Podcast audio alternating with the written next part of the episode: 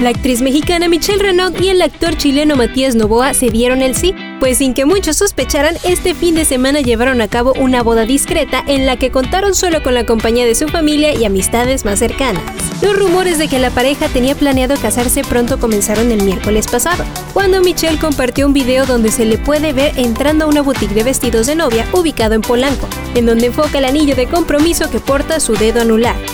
En redes sociales ya han circulado algunas fotografías y videos. Uno que ha tomado mucha fuerza ha sido en donde se puede apreciar a la feliz pareja bailando con sus respectivos hijos. En la imagen, el vientre de Renault luce levemente abultado, por lo que los rumores de un embarazo en etapa temprana no se hicieron esperar. Notas, show business y más en 120 palabras. Play News.